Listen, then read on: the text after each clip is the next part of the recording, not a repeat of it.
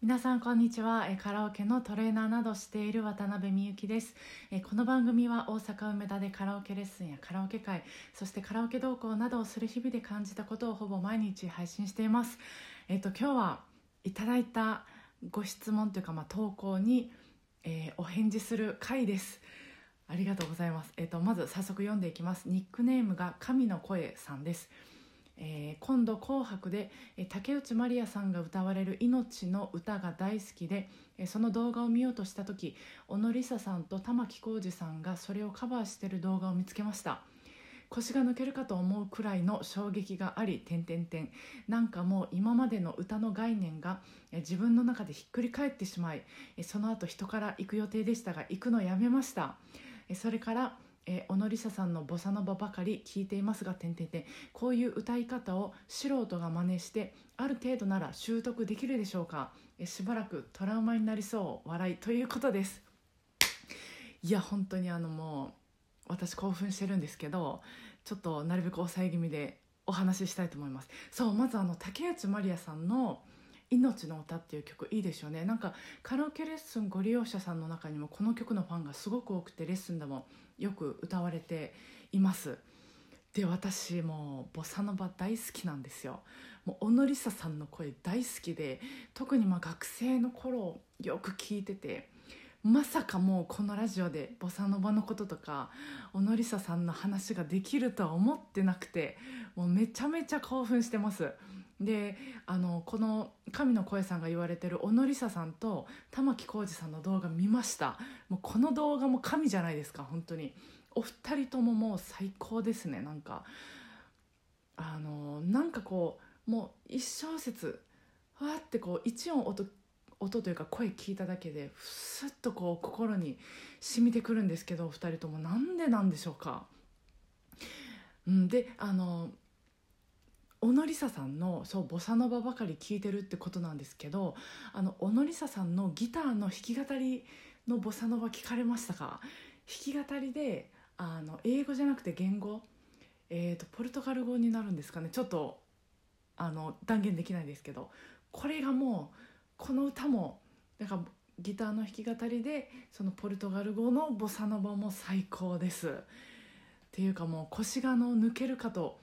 思うくらいの衝撃があったそうなんですけど、まあ、人から行くのやめたって相当やと思うんですけどその神の声さんのその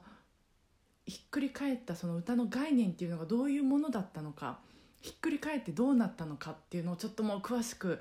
あのお聞きしたかったくらいです。であの ちょっと長くなるんですけど私もそのね小野梨沙さんの声歌とかボサノバっていうものに概念がひっくり返った経験があるんですよ。そのもうめっちゃ前20年以上前ですけどそのよく聞いてた時期ってそれまではその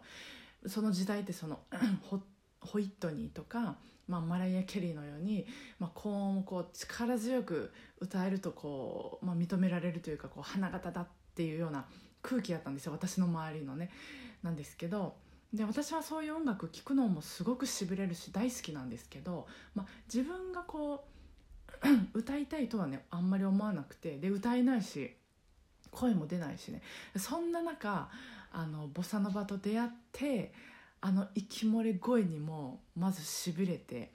で音楽ももうしびれて初めて聞いた時はもう体にこう電流が走ったくらいなんですよ。その時のこと今でもすごく覚えてるんですけど鮮明にその時の景色というか風景を。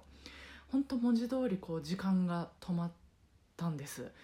でまあなんかあこんな風に歌ってもいいんやなってこうっていうかその世界は広いんやなってまあ人それぞれ自由に歌ってもまあ、好きに歌っても。で私の場合その歌い方っていうのはイコールこう生き方なのであ自由に生きてももう好きなように生きてもいいんやなってくらい思えたくらいの経験でだからこそちょっと興奮してるんですけどではい神の声さんの、ご質問に戻るんですけどこういう歌い方を素人が真似してある程度なら習得できるでしょうかっていうことなんですけどまあえーとまあ、リアルに回答させてもらうとそのできるかできないか真似してできるかどうか真似である程度習得できるかどうかっていうのは、まあ、その方のえー、その方次第なので、まあ、その歌を聴かせてもらわないとこう断言はできないんですけどでもやっぱり音楽ってもう真似からやと思うんですよね。音楽とかもあと発声とかっていうのはもう全て基本はもう真似からだと思うのでだからもう真似されてるっていうのは素晴らしいと思いますいいじゃないですかもうどんどんあのされるといいと思うんですでその歌い方っていうあのご質問なんですけど歌い方っていうのは、まあ、発声の方法とそのテクニックのまあ見せ方っていうかそういうテクニックの方法の2つの項目に、え分けられるんです。でそれぞれでちょっとこう思うことをあのお話しさせてもらいたいなと思いますサクッと。まず発声の方法についてなんですけど小野梨沙さんの声ってまあご承知の通り繊細じゃないですか。で息漏れ具合とかももう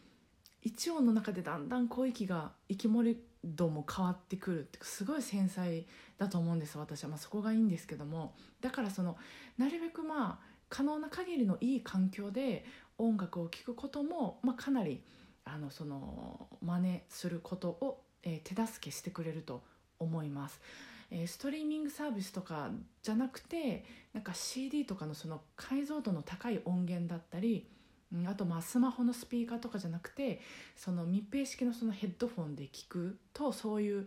なんかその息漏れ具合のその繊細な感じがよりうんきちっと正確に聞き取りやすくなると思うんです。あとはそのライブに行ってやっぱり生で聞くっていうのもいいんじゃないかなと思います。あとはそのテクニックの部分の話なんですけどやっぱり時間がない。J p o p と違ってリズムが複雑なのでその闇雲に真似されるよりもえー、まあ、神の声さんが聞かれてるボサノバ曲のドラム聞いたりあのドラムボサノバとかで検索されるといいと思うんです。以上です。すみません。あの以上ですって切ったんですけど一旦。あのこのアプリというかラジオトークっていうアプリを使わせてもらってるんですけど7分までしか撮れないと思ったんですけど一時停止してみたら12分まで撮れるって書いてたのでちょっとゆっくり喋りますと最後のそのテクニックの部分の話なんですけどそう j p o p と違ってそうリズムが複雑なので、えー、まあ、でもさっき言った通りなんですけどあのドラムボサノバとかね YouTube で検索するとそのリズムパターンをこう演奏されてるデモしてくれてるそのドラムの先生によってデモしてくれてる動画とかがいっぱい出てくるので、